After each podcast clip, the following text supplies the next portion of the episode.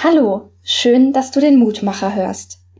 Mein Name ist Angela Hahn, ich mache gerade mein Gemeindepraktikum in Siegbach.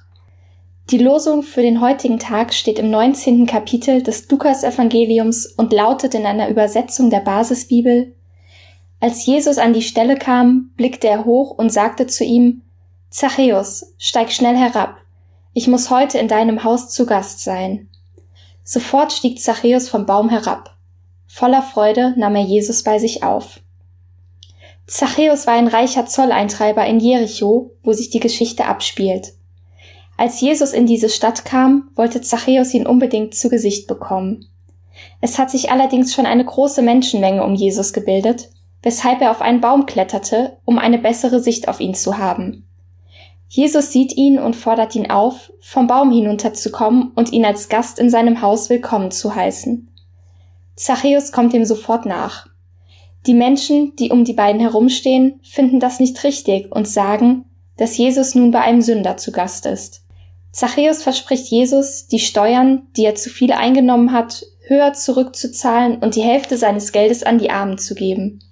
Jesus erklärt ihn danach, dass er und seine Familie gerettet ist, da auch er ein Nachfahre von Abraham und damit Teil des Volkes Israel ist. In unserer Gesellschaft mache ich immer häufiger die Beobachtung, dass wir selbst zu der Menschenmasse werden, die andere dafür verurteilt, sich mit Menschen abzugeben, die nicht unseren Vorstellungen entsprechen. Das kann mal nur eine kleine Aussage sein wie ich würde mich nicht mit ihr treffen, wenn ich du wäre, oder Mobbing in der Schule oder am Arbeitsplatz.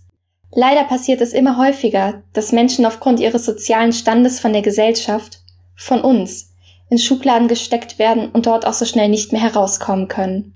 Warum machen wir uns nicht selbst ein Bild von dem einzelnen Menschen, um dann vielleicht auch festzustellen, dass unser Schubladendenken nicht so richtig liegt, wie wir dachten? Vielleicht lernen wir so eine vollkommen andere Seite unserer Mitmenschen und uns selbst kennen. Denn wir sind alle Nachfahren Abrahams. Ich möchte dich einladen, mit mir zusammen zu beten. Gott, ich danke dir dafür, dass wir frei entscheiden können, mit welchen Menschen wir Kontakt halten wollen. Hilf uns, unstimmige Beziehungen zu sehen und sich damit auseinanderzusetzen.